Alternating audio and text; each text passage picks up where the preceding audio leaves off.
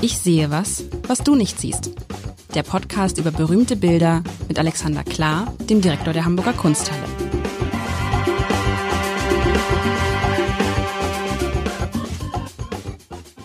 Herzlich willkommen. Alexander, Klar und ich haben uns, mein Name ist Lars Heider, vergangene Woche mussten wir so rausspringen, Alexander, aus dem, aus dem Podcast. Wir haben uns, weil uns das Bild so animiert hat, weil es das Bild zu so guten Gedanken gebracht hat. Und ich würde gerne nochmal, bevor wir auf das neue Bild kommen, was, so wie kann ich verraten, äh, mich auch auf eine ganz andere Art und Weise berührt wieder. Mhm. Aber ich, ich wollte auf zwei Dinge zu sprechen kommen. Das eine, weil mir das auffiel, das, ich fand das sehr positiv, dass du ähm, nicht an nicht sowas gesagt hast wie, und das ist ein großes Thema gerade, finde ich, wie ähm, Mitarbeitende oder Malende. Weißt du, ist das, da würde ich dich nur fragen, weil ich, ich kriege viele, ich kriege viele, wir, wir, wir verwenden das, glaube ich, in diesem Podcast nicht. Na, aber ich kriege in anderen Zusammenhängen immer Briefe von Leserinnen und Lesern und ich finde, die haben recht. Es ist eine falsche Verwendung des Studierend ist man nur, wenn man sich gerade über das Buch beugt. Insofern ist malend, malend ist man nur, wenn man malt ich traf ihn malend an. Genau. Der, der Malende, das ist der, den ich gerade vor mir habe. Ja, ähm, aber jetzt können wir das große Feld von wie beweglich ist Sprache aufmachen und ähm, äh, gerade erkennt ja, glaube ich, auch die Welt, dass es wichtigere Themen gibt, als, als sich darüber aufzuregen. Aber es ist, glaube ich, in der Diskussion, es ist nicht verhinderbar und jeder muss sich dazu positionieren. Du hörst mich ja ähm, langsam sogar den Glottisschlag machen, den ich eine Weile verweigert habe. Äh, ich habe dann immer von Malerinnen gesprochen, wenn eindeutig nur Maler anwesend waren ähm, damit ich nur nicht MalerInnen sagen muss. Ich habe mich jetzt schon ein paar Mal dabei ertappt, dass ich das tue, weil ich gehe dann doch mit der Zeit und ich will mich ja nicht als Ü50 ähm, outen, äh, wenn schon die Sprache anklingt. Sonst ja, aber trotzdem, trotzdem muss man ja irgendwo, deshalb sage ich das ja gern. Also als ich neulich zum ersten Mal im Hamburger Abendblatt dann las und dann wir darüber auch natürlich sprachen, die Schriftstellenden. Das ist natürlich, das ist sprachlich natürlich, sagen wir, eher, ja, und im Sechserbereich. So. Und das andere, da, da kommen wir immer wieder dazu. Die Frage ist natürlich, die wir vergangenes Mal am Wickel hatten und die heute einfacher zu beantworten ist, wo kommen die Ideen her? Wo kommt eigentlich die Kreativität her? Weißt du, wenn du richtig so, so wie das ist ja, das, ich kann das jetzt äh, aus eigener Erfahrung sagen. Ich habe ja die vergangenen äh, Wochen äh, und Monate an meinem ersten Krimi gesessen und habe dann immer selber gestaunt, wenn ich nicht vor dem Computer saß, setzte wo die Idee, wo die Geschichte herkam, aber sie kam einfach von selber. Aus sich heraus. Das ist ja meine stetige These, dass genau. Kunst aus Kunst, Kunst gebiert Kunst. Ja, aber aus, es kam aus mir heraus, als ob sich jemand neben mich stellen würde und sagen würde, pass mal auf, schreib mal auf, so geht das Ganze weiter.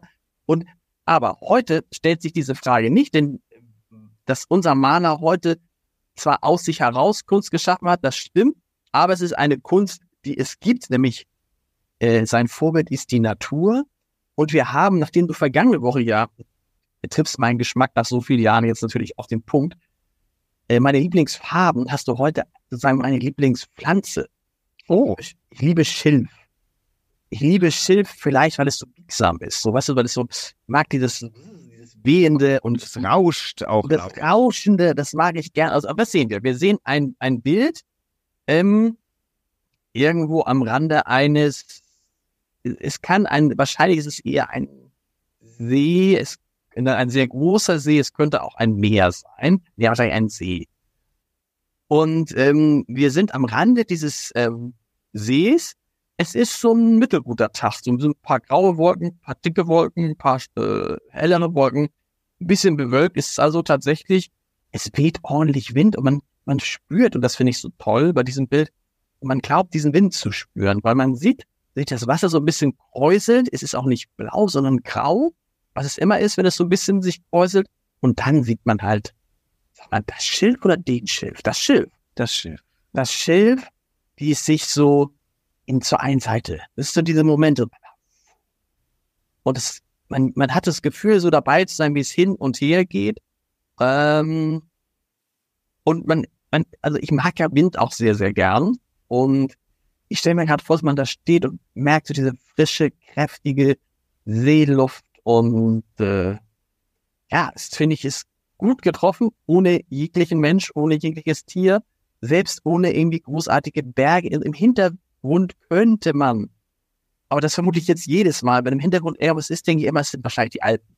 weil es waren so oft die Alpen bei irgendwelchen Geschichten, die du Stimmt, in der letzten Zeit waren es viel Alpen, wenig, wenig Elbe. Also irgendwie ganz hinten, das scheinen mir die Umrisse von Bergen zu sein. Das ist wahrscheinlich nicht mehr, es können aber auch Wolken, nee, es sind keine, es scheinen mir Umrisse von Bergen zu sein. Würde ich auch so sehen. Und das ist wahrscheinlich jemand, der auf dem Spaziergang um so See oder ist mal kurz unten zum See gegangen. Da ganz vorne ist das so ein kleiner, da ist so, wenn man so ein Boot festmachen könnte. Genau, davon Ja. wollte ich gerade, darauf wollte ich hinaus. Äh, anders als neulich oder vor zwei Wochen war es, glaube ich, oder vor drei Wochen, der beim Rudler, wo wir auf den Thuner See geblickt haben und da wirklich komplette Absenz von Menschen, hast du an einer Stelle den Hinweis auf, Mensch, das ist dieser Pflock, der da ist. Denn Ja. das ist kein Baumstamm, das ist ein Pflock. Das ist das Einzige, der ist aber so im Vordergrund, dass du ihn siehst. Und da könnte rechts äh, vielleicht irgendwie ein Steg oder was sein, der ist aber bewusst rausgelassen. Ja, ja, sehr schön. Also ähm, ich hatte das Bild auch, ähm, glaube ich, äh, wir, haben ja so eine kleine sommerliche Reihe, die jetzt dann auch irgendwann äh, vielleicht zu Ende gehen muss, weil der Sommer vielleicht zu Ende geht. Obwohl jetzt äh, mittlerweile geht der Sommer ja bis in Oktober. Wir können noch ein bisschen weitermachen. Das ist ein Hamburger Maler. Christian Ernst, Bernhard Morgenstern, die große Familie der Morgensterns, viele Maler, äh, auch ein berühmter ähm, äh, Schriftsteller, Poet, ähm, Christian Morgenstern, der wahrscheinlich sein Enkel, müsste ich kurz überlegen, ist. Ähm, äh, Christian Morgenstern, der äh, in Hamburg geboren, auch in Kopenhagen ausgebildet, also ganz nördlich, dann aber auf Anraten äh, seines äh, eines seiner Lehrer nach München geht. München ist, ähm, das muss man einfach neidlos sagen, im 19. Jahrhundert die deutsche Metropole der Kunst. Düsseldorf, muss man dazu sagen, ist die Metropole der Malerei. Äh, Berlin ist gar keine Metropole, sondern ein Witz. Ähm, Hamburg ist eine Handelsmetropole. Also man ist ähm, tatsächlich, sorry, alle Berliner, aber ähm, es, es wird mir sogar von Berlinern gesagt. Man geht nach, man geht nach München und wie gut Um was zu tun? Man geht nach München. ah, um, um, mal, um zu Kunst, um Kunst zu machen. Ähm, Okay. Also nicht, Also- nicht, weil ich würde sagen, heute, heute ist München ja immer noch eine Kunstmetropole angesichts der Museen, die es da gibt.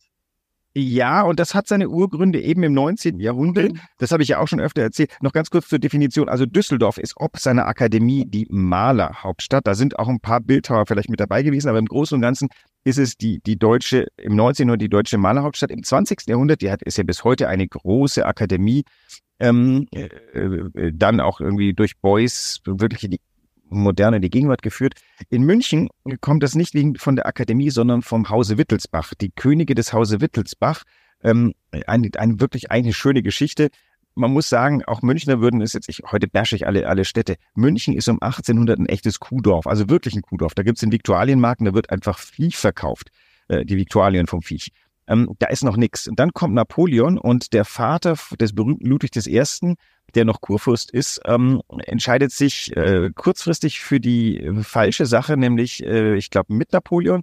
Dann gerät er 1815 unter die Rede, aber ganz geschickt erhebt sich ähm, Bayern aus dem aus der Malaise, ist in der richtigen im richtigen Moment auf der richtigen Seite und dann kommt in den 20er Jahren Ludwig I., der erste von drei Künstlerkönigen ans Ruder und der beschließt, das Militär zu unterfinanzieren. Also der bleibt dann deutlich unter der äh, geforderten 2% Bruttoinlandsproduktsmarke und fördert Kunst. Er fördert den Bau von riesigen Architekturen in München. München ist auf einmal wirklich die deutsche Bauhauptstadt. Also und Daher kommt, okay, daher kommt das alles. Da fing das Ja. an.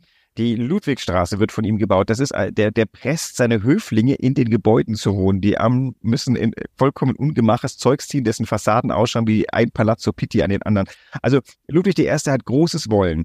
Ähm, er scheitert dann 1848, weil irgendwann wird er dann doch ein bisschen überdreht und er ist ähm, halt wirklich der letzte Absolutist. Sein Sohn Maximilian ist ein Wissenschaftskönig, auch der ganz stark den Künsten. Selbe Geschichte, das äh, Bruttoinlandsprodukt wird nicht für Militär verwendet. Und das kulminiert in dessen Sohn Ludwig II., dem berühmten, der Neuschwanstein baut, der Richard Wagner fördert. Also sind drei Könige in Folge, die ihr Geld nicht für äh, Raketen ausgeben, sondern für Kunst. Und das hat Folgen. Und in der zweiten Hälfte des 19. Jahrhunderts ist München der Ort, wo du als Künstler hingehst. Es sind Aufträge da, es sind wohlwollende, gebildete Könige da, die dein Zeugs kaufen. Es gibt dann später den Prinzregenten, der das größte Ankaufs, der den größten Ankaufsetat von Museen in Deutschland überhaupt begründet. Also ist ein Traum. Zu der Zeit rechnen die Hamburger noch sehr, sehr scharf, sehr, sehr spitz. Sie leisten sich zwar zwischendurch mal einen Mackart, der viel Geld kostet, aber den lassen sie ja, den finanzieren sie, indem sie ihn auf Tournee schicken. Also in, in München wird ganz groß gedacht. Und das ist der Moment, wo sich ein Hamburger Jung entscheidet, da gehe ich lieber dahin. Und jetzt kommt die Wolte zurück ins Bild. Das ist ja nun wirklich nicht staatstragende Malerei hier, sondern es ist ein ganz wunderschönes Landschaftsstück. Und was wir hier sehen, ist der Starnberger See. Mhm. Und äh, die, die Lokalität kennen von vielerlei Besuchen. Heute ist der Starnberger See ja vor allem berüchtigt, ob der Grundstückspreise da sind. Das aber muss man wissen, es ist damals ein Fischersee gewesen. Und äh, wir gucken wahrscheinlich vom, äh, das ist das äh, Westufer in Richtung so Südosten auf die, auf die Alpenkette. Ähm, da kommt auch der Wind dann immer hergeschossen, deswegen biegt sich der Röhrig, das Schild, Schilf hier so schön vor dir. Und tatsächlich, äh, du hast auch, äh, du hast eine Naturbeobachtung, die ist wunderbar und gleichzeitig hast du unglaubliche Komposition, wo? Wieder bei den Wolken. Die Wolken sind ja die Möglichkeit, ähm, Kompositionsfähigkeit aufzumachen. Das hatten wir jetzt wirklich schon ein paar Mal. Ich hoffe, unsere HörerInnen sind nicht entsetzt, ob der vielen Wolken, die ich hier so gerne bespreche. Aber das ist das, das ist das Tolle an diesem Bild. Es ist fast exakt zweigeteilt horizontal. Es hat äh, unten eben den braunen wassergrünen Schilfanteil, dann wird's grün für die Seeoberfläche mit dem unmittelbaren Ufer gegenüber, dem Mittelgrund und dann beginnt der Hintergrund der Alpen und dann beginnt ich, ich bilde jetzt ein neues, ein neues kunsthistorisches Wort, der Übergrund. Haha, das sind die Wolken da unten drüber. Und das ist ganz, ganz, ganz große Malerei in, in gar nicht schlimm großen Format. Das ist 33 mal 42 Zentimeter groß, also kein Anspruch. Aber es ist der Anspruch der Wahrhaftigkeit, der dieses Bild hier so großartig macht. Es ist der Anspruch, dass er etwas einfängt, was alle Betrachterinnen sofort als, ja, richtig, so ist am Starnberger See. Und so mag ich. Aber geht es, aber genau, aber geht es, ist ja die Frage. Geht es, ich hätte jetzt den Starnberger See als solchen nicht erkannt. Ja, vielleicht nicht mal die Starnberger. Also es kann, kann ja auch genau. der Chiemsee sein, könnte auch der Ammersee sein. Aber genau, aber geht, geht es um dieses, dieses Seegefühl am See sein? Ja, nicht um topografisches. Es ist keine topografische Wahrheit. Also der, auch die Bergspitze, die du siehst, die wird es vielleicht so das so geben, aber also ist jetzt ja auch nicht so eindrücklich, dass man sagt, ach, das ist das, äh, was auch immer für Gebirg da ist. Nee, es geht um, ja, vielleicht sogar mehr. Es geht um etwas, was du gar nicht siehst, nämlich ich sehe hier Wind. Genau, das meine ich, hatte ich ja schon gesagt, dieses, man, man, man meint, den Wind zu spüren, ne? Genau. Und es ist ein schöner, es ist ein, so ein Wind kann ja auch heftig sein, aber ich, wie gesagt, ich liebe das am, am Sommerlicher Wind, kein kalter, die Wolken sind sommerlich. Übrigens ganz was Großes, ähm, berühmt, weltgeschichtlich, kunstgeschichtlich berühmt ist der französische Impressionismus. Wir befinden uns mit diesem Bild hier um 1866. Das ist, zur selben Zeit ist in Frankreich tatsächlich schon äh, Licht und, und Atmosphäre bei Monet, bei Sisley, bei Pissarro. Und das hier entsteht aus einem anderen, aus einer anderen Tradition heraus und ist eigentlich genauso 1A Impressionismus wie der französische. Er ist bloß, er unterscheidet sich von dem französischen in der, ähm, zum einen in der, in der äh, Detailfreude der Wiedergabe von bestimmten Erscheinungen. Da, wo der, wo der Pinselstrich in Frankreich schnell mal summarisch wird, da guckst du dir hier mal den, das Schilf an und stellst fest, das ist ganz schön viel getupft hier. Ganz viel getupft, auch übrigens auch, das ist, glaube ich, total schwer zu malen diese Wellen, diese auslaufenden Wellen ist übertrieben und dieses auslaufende Wasser, was so ein bisschen und überall ist so ein bisschen getupft. Ne? Und bei den, in den, in den äh, äh, und auch wenn du jetzt genauer rangehst, wie, wie die sich so biegen, du musst ja auch, das ist ja so eine, die biegen sich ja nicht alle gleich. Die, ne? das, das, ja, es ist wirklich Natur eingefangen. Und es ist halt deutlich detailverliebter als die, die regelhaft die französischen Impressionisten, die mehr flächig auf Also äh, so ganz simpel gesprochen, der deutsche Maler verwendet gern den Einserpinsel, den, äh, den, den, den ganz kleinen Pinsel und äh, der französische eher so die, den etwas dickeren. Ähm, äh, interessanterweise Wolkenstudien sind gerade in der in der äh, Münchner Malerei tauchen die viel auf. Der Rottmann hat viele Wolkenstudien gemacht äh, fällt mir oh, jetzt fallen mir kaum auf Sendung fallen mir die Leute nicht ein, aber so in der Mitte, ähm, in, in England ist es Constable, der tolle Wolkenstudie macht. Also Wolken sind der Einstieg in den Impressionismus, möchte man fast sagen. Ähm, eigentlich nur eine Art äh, künstlerische Fingerübung, aber natürlich in dem, was die Impressionisten wollen, nämlich das Einfangen von etwas Atmosphärischem, etwas Wandelbarem, etwas nicht Festem, etwas, was du nicht skizzieren kannst, sondern nur malen kannst. Das ist eine große Nummer für die, für die Impressionisten. Aber interessant ist ja, dass du dann als Künstler damals du hättest es ja auch an der Elbe irgendwo malen Klar. sowas. Ne? Ja. Aber du ja. gehst dann als nach München. Er ist nach München, glaube ich, auch wegen der Gesellschaft gegangen, die ja. mit anderen Künstlern. Das ist, also du hattest, äh, hier gab es mal einen tollen Katalog in der Kunsthalle, der ist jetzt auch schon wieder, ich glaube, von 2017 Hamburger Schule. Es gab eine große Künstlergemeinde in Hamburg. Was es nicht gab, ist das üppige Geld, was in München floss. Und das Mhm. ist halt ökonomische Entscheidungen sind auch bei Künstlern nicht äh, ausgeschlossen. Das heißt, der hätte das auch an der äh, selbe Sachen sind ja auch an der Elbe entstanden. Der hat auch Sachen, also ich jetzt bewege ich mich auf unsicherem Terrain, weil sein Werk kenne ich so gut nicht, aber der hat auch norddeutsche Landschaften gemalt. Aber er hat natürlich, es ist auch der Moment der Plein Air Malerei. Das heißt, man malt auch vor Ort. Und wenn du halt gerade in München wohnst, fährst du halt mit der Eisenbahn, gab es damals schon, ähm, äh, an Starnberger See raus. Na, Und dann sitzt man, dann sitzt man mit einer äh, Staffelei tatsächlich am See und malt. Ganz oft, weiß jetzt, also ma, ma, manche Unerwartete hat es dann nicht getan. Viele der, also die Impressionisten sind eigentlich fast durchgehend Plein Air Malerei, die dann nur noch ins Studio zurückgehen, weil ihre Augen nicht mitspielen. Ich weiß nicht, welcher von den Impressionisten dann irgendwann aufgeben musste. Monet, glaube ich.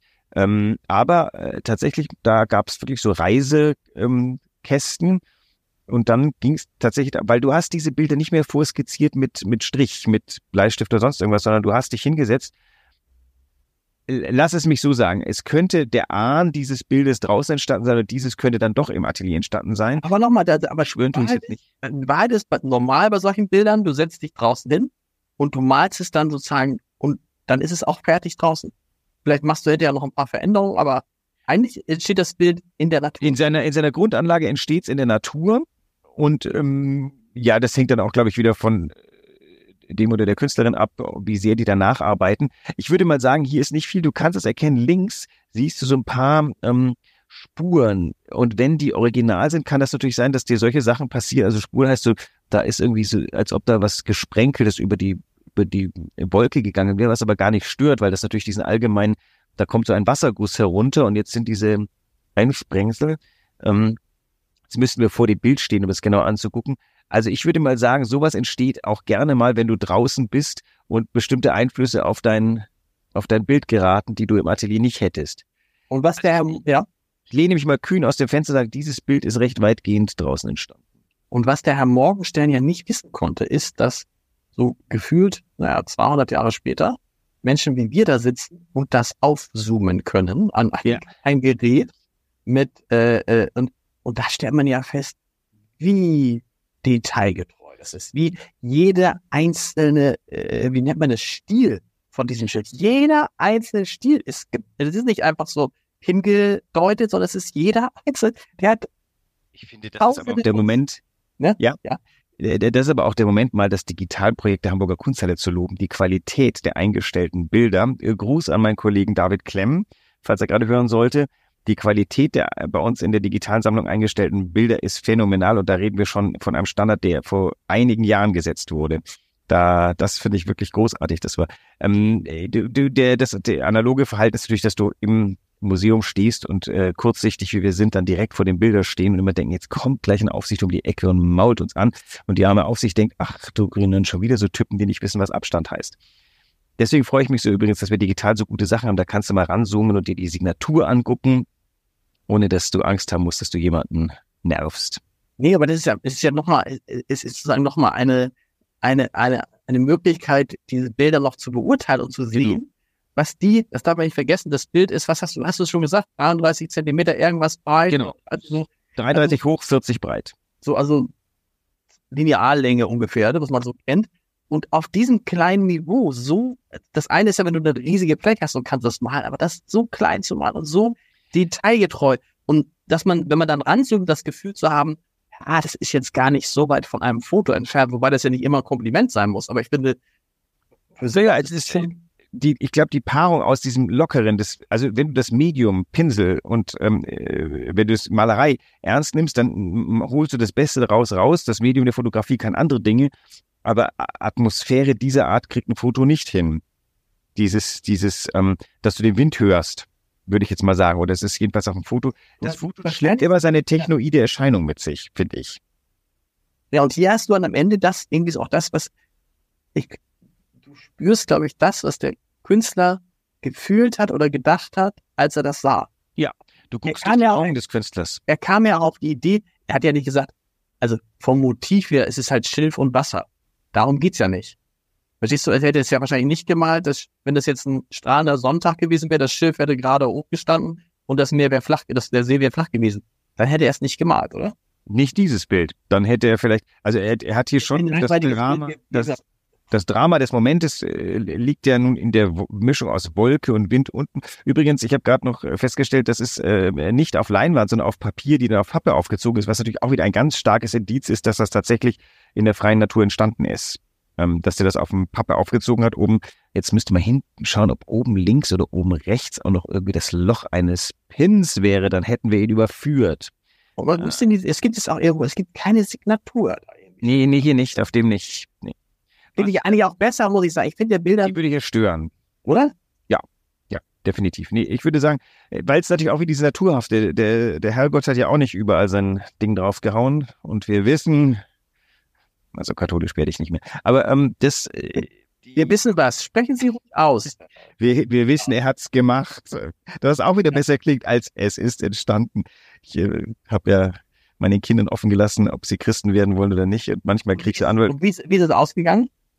Wir sind noch im Wachsen, die können sich noch für alles entscheiden. Das ist, äh, ich, äh, meine Frau und ich sind ja äh, ähm, durchaus qua Beruf ist, sind Kirchengebäude, sind christliche Motive, ist christliche Kunst, ähm, ist auch das Wissen um christliche Traditionen bei uns sehr präsent. Nur das Ultima, die ultimative Forderung, sich jetzt zu bekennen, die haben wir ihnen jetzt nicht aufgenötigt, weil ich würde mal fast sagen, ähm, dass man vielleicht eine so weite Entscheidung auch einem erwachsenen Menschen ähm, zutrauen sollte. Also ich, ich versuche sie an mit christlichem Gedankengut so vertraut zu machen, dass sie in ähm, gebotener kritischer ähm, Zuneigung sich dafür entscheiden können oder es Das finde ich ein interessantes, ein großes Thema. Das fällt mir nämlich mal auf Stichwort Kirchen. Ähm, wie es die Kirche und die Kirchen schaffen, in diesen Kirchen für mich immer dasselbe Gefühl zu erzeugen. Egal, wo ich auf der Welt bin, wenn ich eine Kirche betrete, dann ist das Gefühl für mich immer dasselbe. Ja, es ist ein hohes Gebäude, es hat bestimmte architektonische Anlagen, das meinst du aber nicht. Ja, nein, also es hat die gleiche, immer dieselbe Atmosphäre, es hat teilweise denselben Geruch. Es bringt mich total runter. Es ist sozusagen, es ist, und jetzt ist es sehr pathetisch, es ist wie nach Hause kommen. Aber egal in welchem Land, also stehst du in einem völlig, ich war, ich war mal in Myanmar. Da war ich, das war ewig lange her, schon 20, 25 Jahre, so eine Rundreise durch Myanmar gemacht. Und damals war Myanmar wirklich, also, das war schon ein Abenteuer, kann man mal sagen. Und dann war ich teilweise von den Eindrücken überfordert. Und dann kamen wir irgendwo in Rangoon oder in irgendeiner Stadt gab es eine christliche Kirche. Und da bin ich rein und dann dachte ich, ja, jetzt bist du wieder zu Hause. Alles prima. Äh, dabei ist die Kirche dort wahrscheinlich ganz anders als zu Hause im Sinne ja, von aber das, Menschen nehmen sie anders auf und äh, ja, aber das Gefühl war, wir reden eine christliche Kirche, wir reden jetzt nicht über eine, äh, ja, ja. über eine, natürlich war ich da auch im buddhistischen Tempel und so, aber das ist doch interessant. Können wir da noch mal Kirchen. Kirchliche Kunst? Kirchliche Kunst und ja, dann vielleicht mal darüber mal, weil das ist für mich einer der Gründe, also es gibt viele Gründe, aber auch ein Grund in der Kirche zu sein, weil die Kirche sozusagen für mich überall so wie Botschaften hat, weißt du? Also wenn ich unterwegs in der Welt bin und so ein bisschen verloren bin, dann suche ich mir eine Kirche und dann ist eigentlich innerhalb von einer halben Stunde wieder alles gut. Dann gehen wir das nächste Mal in die Kirche. Wir gehen das nächste Mal äh, gehen das nächste Mal. Du bist, du bist aber, du bist ja auch Protestant. Du bist nicht. Ich bin äh, protestantisch getauft, ganz wie man das zu meiner Generation gemacht hat. Da wurde nicht lang gefragt. Taufe knapp nach der Geburt, Konfirmierung mit 13. Ja. Ähm, alle Und hat es uns geschadet? Nein. Es hat nicht geschadet, aber natürlich ist es, es, es, es hatte schon was zu bedeuten, dass ähm, ich dann meine Kinder es offen lasse. Das ist auch nicht irgendwie Kritik an der Institution. Im Gegenteil, ich halte die protestantische Kirche für eine, eine sehr, sehr glaubwürdige und ähm, unterstützenswerte Institution. Es geht wirklich um die Art und Weise, wie man sich zu Dingen wie Glauben, metaphysischem, gemeinschaftlichen Narrativen, gemeinschaftliche, also gemeinschaftliche Gemeinschaft hätte ich fast gesagt, wie man sich dazu stellt und jetzt disintegriert ja die, die Kirche gerade, was ja auch in diese Zeit passt, die ruhelos ist, unsicher, Menschen suchen sich jetzt irgendwie die Sicherheit woanders, alles passt zusammen. Und dafür möchte ich natürlich meine Kinder munitionieren, dass sie in dieser Zeit und da wäre es vielleicht zu einfach zu sagen, komm, ich taufe dich und dann ist die Sache erledigt und dann wird's aber inhaltslos. Dann lieber durch eigene Erkenntnis. So ist der Plan. Nächste Woche sprechen wir in unseren Kirchenwochen. Kirchen. Viele können Kirchen nicht aussprechen. Ich hoffe, ich auch. Kirche. Ich auch Kirche. Äh, bis nächste Woche. Bis dann.